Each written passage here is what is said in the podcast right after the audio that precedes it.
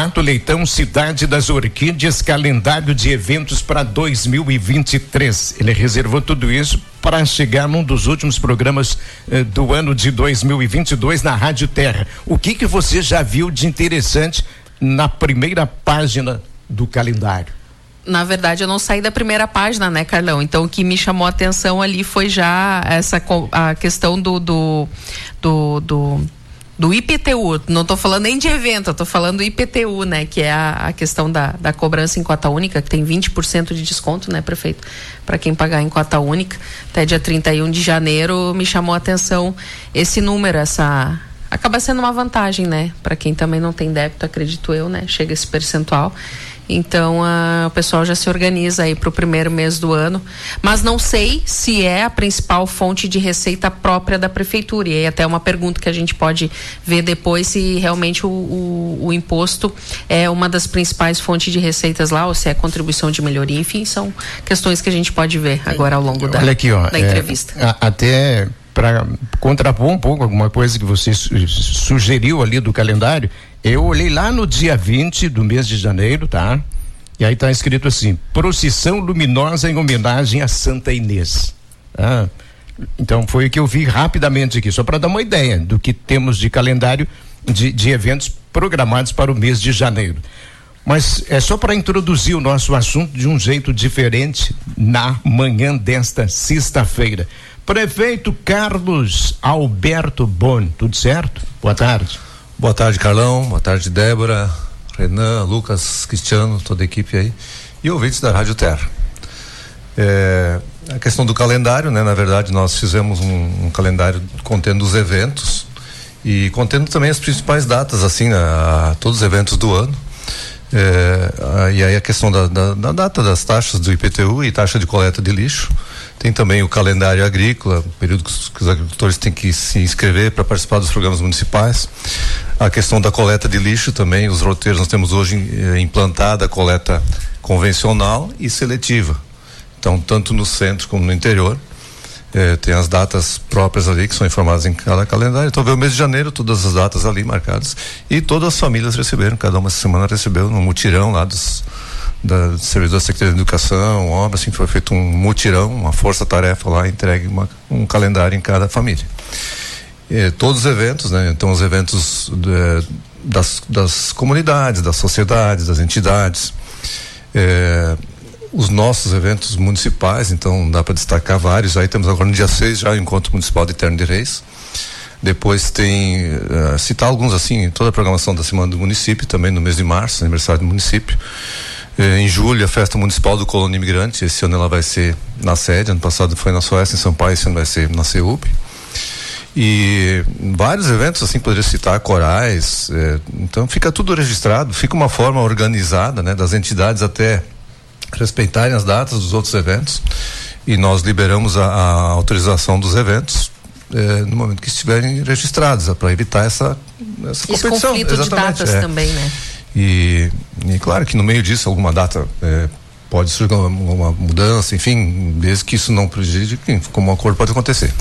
Mas tem essa, essa informação e depois em é o ano também da, da nossa quarta festa das orquídeas, né? Então a contracapa destaca isso, né? Dias 8, 9 e 10 de dezembro. A quarta festa das orquídeas. É, junto com a festa das orquídeas, então a 14 quarta exposição estadual de orquídeas é, e lá em 2019, quando fizemos a terceira festa, nós não conseguimos no calendário da Federação Gaúcha a data da exposição estadual naquele ano.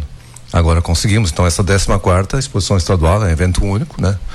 É, oficial da Federação Gaúcha. E naquele momento, então, criamos a segunda exposição nacional de orquídeas, a primeira. Então agora vamos dar sequência também. Então, quarta festa das orquídeas, 14 quarta exposição estadual, calendário oficial da Federação Gaúcha, e a segunda exposição nacional de orquídeas, 8, 9 e 10 de dezembro de 2023. A gente tem que elogiar, né, Débora? Tá maravilhoso. É tá, um capricho. Tá, é um capricho, olha só. É, quando tem festa das orquídeas, esta vista aérea, né, de todo o local do evento, e aí a orquídea para brindar os olhos com flores maravilhosas de Mato Leitão.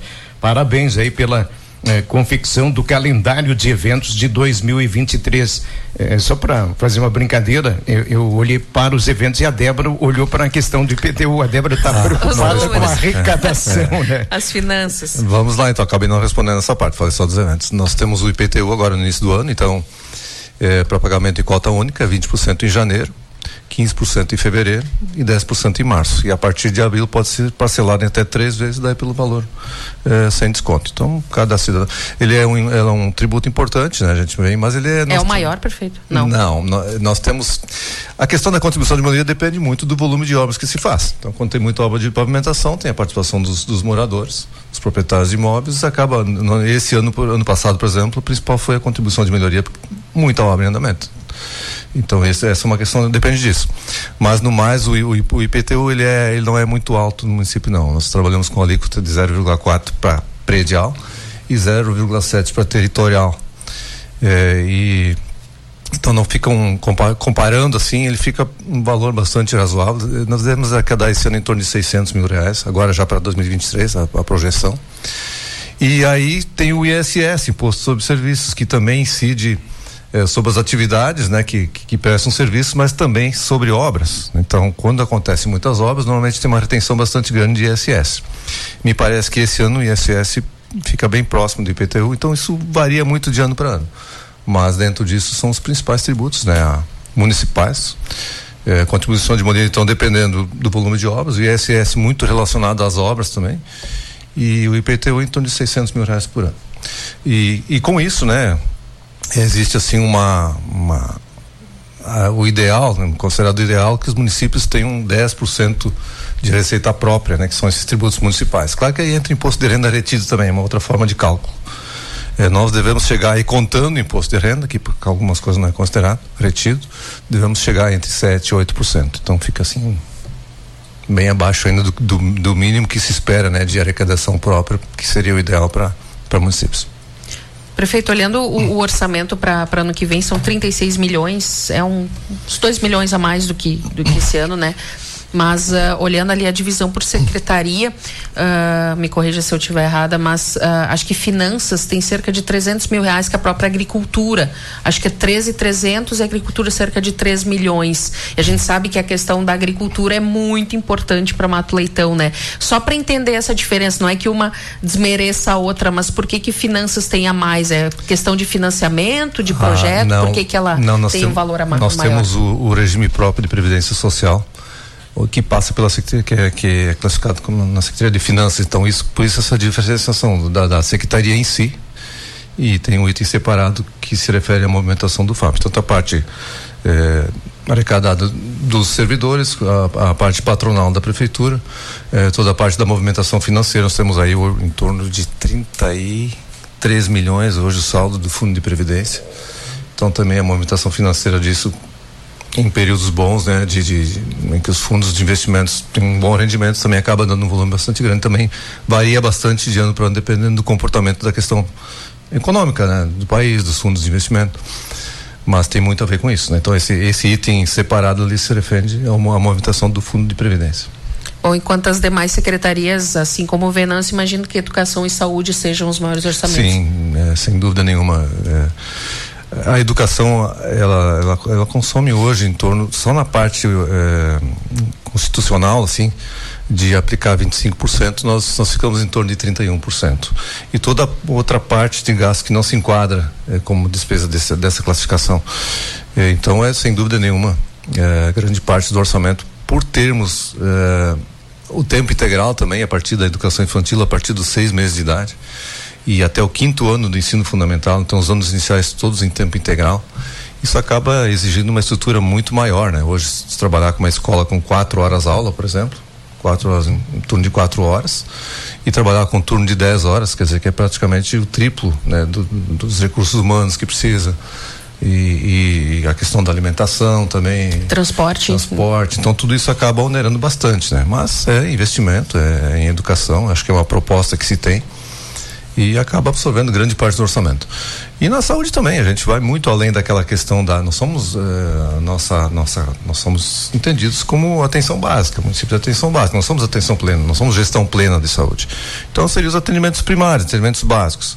Mas a gente vai muito além disso. Então a gente a cada ano procura avançar mais procedimentos assim que a gente tem participação em, em é, em exame, encaminhamento de exames, em, com especialistas. Então, várias situações que surgem assim que não seriam exatamente da competência do município e que a gente vai avançando. Então, com isso também se tem é, um, um gasto significativo em saúde.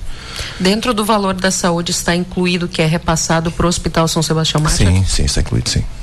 E qual seria, já, já, já estão em negociação, imagino eu, contratual, foi, já tem uma, uma não, projeção foi, de valores? Nós já passamos na Câmara de Vereadores agora na terça-feira, são, nós a nossa parte houve um reajuste de 10%, né? Nós estamos trabalhando com inflação de 5,9 nesse período e o reajuste então foi de 10% no contrato. Esse contrato é entre os municípios, então Venâncio Soares, nós já passamos para Venâncio Soares, assim como Passo Sobrado e Vale Verde e Venâncio então que faz esse repasse total para o hospital. Nossa, nossa parte era 36 mil por mês e a partir de janeiro passa para 39.600 reais por mês. Há uma preocupação também do município de Mato Leitão com o setor do turismo, prefeito Carlos. E, e nesse sentido, eh, verbas destinadas para esta área?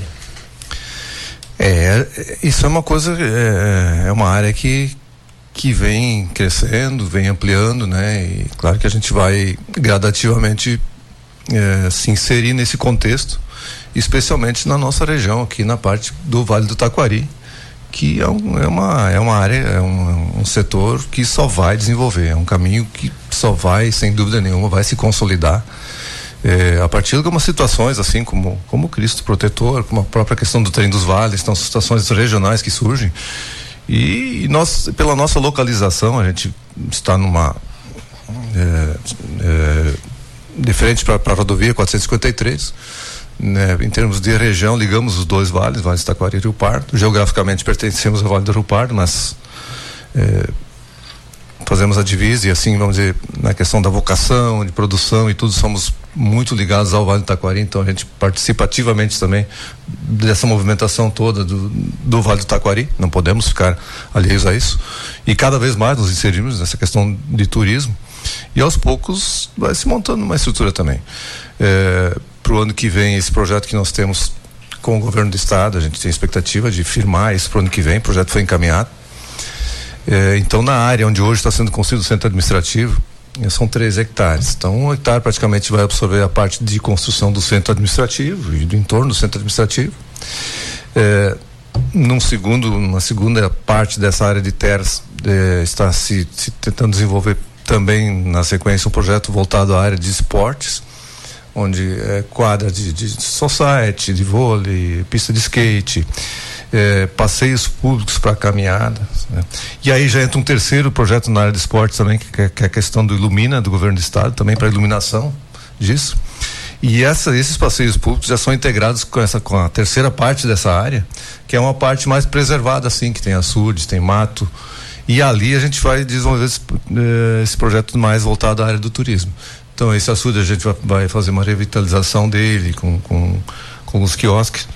É, vai se construir ali um orquidário, como somos a cidade das orquídeas, tem toda essa marca, vamos avançar nisso, tentar difundir isso cada vez mais, nos identificarmos como cidade das orquídeas no Rio Grande do Sul, nós, é por lei estadual, então nós temos esse, esse título. É, a gente vai construir ali um, um orquidário todo em metal, em vidro, para visitação. É, também um uma estrutura ali vai se montar para uma área, é, um espaço cultural e também um espaço de convivência e também uma concha acústica com arquibancadas para 250 pessoas. Então essas duas áreas que eu falei, tanto os projetos do esporte, que está dividido em dois projetos, e mais o do turismo, tudo isso vai ser integrado.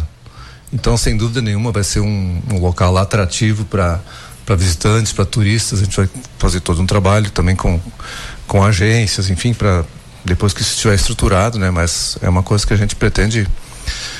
Esperamos que o quanto antes a gente consiga afirmar esse, esse, compromisso com o governo do estado e ter à disposição esses recursos para colo poder colocar isso em prática o quanto antes. Então vai ficar, sem dúvida nenhuma, um, um vai ser um atrativo muito grande, né? Para visitantes, no momento que a gente tiver essa estrutura e conseguir divulgar isso, levar o conhecimento das pessoas e com toda essa questão forte do turismo na região. Então a gente entende que é o momento né, de avançar, de investir, de crescer e estar inserido em todo esse desenvolvimento na área do turismo que vai acontecer. Avança pavimentação para Arroio Bonito, prefeito. A, a parte da base e do travamento com, com a brita mais fina está feita, está tá pronta. A empresa começou a executar, a parte da. começou a trazer a, a base em si, que antecede o asfalto, eh, e entrou em férias coletivas. Então, parte do maquinário, inclusive, ficou. Eles voltam em férias coletivas dia 9, dia 10, e no mês de janeiro vai estar concluído o asfalto. Ah, imediatamente, voltando das férias, a empresa retoma a obra, porque ela está bem adiantada e já faz a parte da pavimentação em si. Então é o primeiro trecho para Rio Bonito, né, que vai até na entrada da linha Hilson, são 930 metros. E sem dúvida nenhuma vai ser uma obra que está sendo muito bem feita, bem executada e vai ser um diferencial, vai ser muito importante para o desenvolvimento.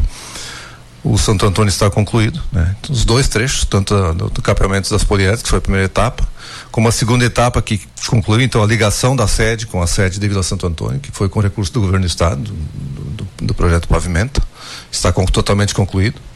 Já recebemos os valores do estado também, já, já repassamos para a empresa, está pago, está finalizada a obra. E na sequência a gente tem projetos encaminhados, eh, temos contratado uma emenda do deputado Lucas Redecker, que são três ruas centrais, mas ele é, ele é liberado via Caixa Federal toda essa análise e a obra só pode iniciar no momento que tiver depositado o valor. Então vai acontecer ainda dentro do mês. Né? Então em janeiro. Aí vai depender um pouco da programação da empresa, mas na sequência da conclusão da obra de Areia Bonito, é bem possível, bem provável, que já dê início a essas três ruas centrais também. E aí a gente tem na sequência um projeto já, falta ainda debater com os moradores, que é em direção, é, vai fazer um anel de ligação entre a rua é, Leopoldo Hinter e o Zervino Kuhn, e já é, seguindo um trecho em direção, ainda no, na área central, mas em direção à Vila Sampaio também. É um trecho, um trecho inicial. É, isso é o que se tem planejado. E no meio disso também, a gente espera receber, a empresa vai entregar o centro administrativo concluído, totalmente concluído no mês de abril. E a gente começa toda a parte de instalação, né, de, de estruturas para a gente poder se mudar para lá. E imaginamos assim fazer a inauguração dele final de junho, início de julho. Já. E pretendemos já ter isso com as ruas no entorno também pavimentadas. Elas não são pavimentadas hoje. Então essa é um ritmo intenso daqui para frente, que é o que está planejado. A gente está com esses recursos assegurados para isso, né? Só questão de conseguir operacionalizar. Então é o que se tem assim bastante intenso. No meio disso, né? A gente tem uma expectativa de não se sabe quando, né? Mas a a questão do pavimenta 2, né? Que que nós temos um projeto lá em análise já desde o mês de maio que é o ligando a, na, no, na, no, acesso 20 de março, nas proximidades da igreja evangélica, é, pelo, pelo União de Boa Esperança Alta, ligando com a RS 453, são mais 2,2 quilômetros. Então, realmente, em termos de pavimentação, a gente está num ritmo bem intenso, muita coisa. Isso ainda não é convênio assinado, mas a gente tem uma, uma, uma perspectiva muito boa de que isso vai acontecer. Esperamos que já no próximo ano. Então, no meio disso, ainda é possível que entre isso. Então, assim, dentro daquela ideia, né, de, de a gente se programou desde o início para isso, a gente não está praticamente não para a construção de asfalto, né, nos quatro anos de mandato a gente está tentando fazer, se programou, se planejou para fazer nesse ritmo. É, e, claro, além disso, sempre, ao mesmo tempo, sempre buscando recursos, sempre tentar outras possibilidades, mas o certo bastante é pra... coisa Sim, bastante coisa encaminhada já, que é só questão do, do da gente ter o tempo de, de operacionalizar. O certo é que para 2023 muda totalmente a fotografia de isso Mato muda, Leitão. Exato, eu ia comentar isso, Carlão. Muda, muda a fotografia, né? E, e, em questão de meses assim se percebe, né? Ainda mais quem, talvez quem é morador de Mato Leitão, né? Não, é, tu vai te acostumando com aquele cenário em mudança, mas quem vai eventualmente para a cidade Percebe, vai né? perceber muito mais rapidamente, é. né? O asfalto ele traz progresso, né? É uma coisa automática nisso. Alguns meses depois já consegue perceber. perceber é, é, e além da questão da. Depois também, a própria questão da manutenção depois, né? Tem esses trechos para o interior. Olha a importância disso, né? Não tem mais manutenção. Então, o nosso maquinário, o nosso pessoal vai estar disponível sim para tratar de outros serviços e outras coisas que são necessárias também. Mas cada trecho nós vamos chegar agora, é, concluído esse de, de Arroio Bonito, vamos ter já 7 quilômetros de asfalto no interior. Que então, ótimo. No centro, se somar, já é um pouco mais que isso, né? Mas aí é uma, uma obra diferente, são quadras, são ruas, mas somando passa disso também. Então a gente vai, tem avançado bastante, né? E eu acho que se isso virar depois do nosso mandato, virar uma política é, de governo, né? Enfim, ter uma sequência, olha, em alguns anos certamente nós teremos temos condições sim, de ter muitos trechos pavimentados já ligado eh, às principais sedes, a ligação já do interior, as principais localidades já ligadas à sede do município com asfalto. É questão de, de alguns anos seguindo trabalhando dessa forma, com certeza vai se avançando bastante. É uma pena que não temos mais tempo, mas eu posso dizer que amanhã, no programa Conversas de Fato, a partir das 7 horas da manhã, a gente vai contar novamente com a presença do prefeito Carlos Boni de Mato Leitão. E aí a gente vai fazer uma avaliação do que foi o ano de 2022 e projetarmos, né, tudo aquilo que deve acontecer em 2023. Prefeito Carlos, muito obrigado pela participação. O senhor tira férias agora no final do ano, começo do ano? Não. Não. O senhor quer acompanhar tudo é, que está acontecendo? Tentar organizar, tentar organizar alguma coisa para fevereiro, de repente uns dias vamos ver como é que vai, como é que vai janeiro. Isso. Muito obrigado e até amanhã. E eu agradeço a oportunidade e também aproveitar, né, Carlão, desejar um Feliz Natal a todos vocês aí da Rádio Terra e a todos os ouvintes também que tenham um Natal cheio de, de luz, né?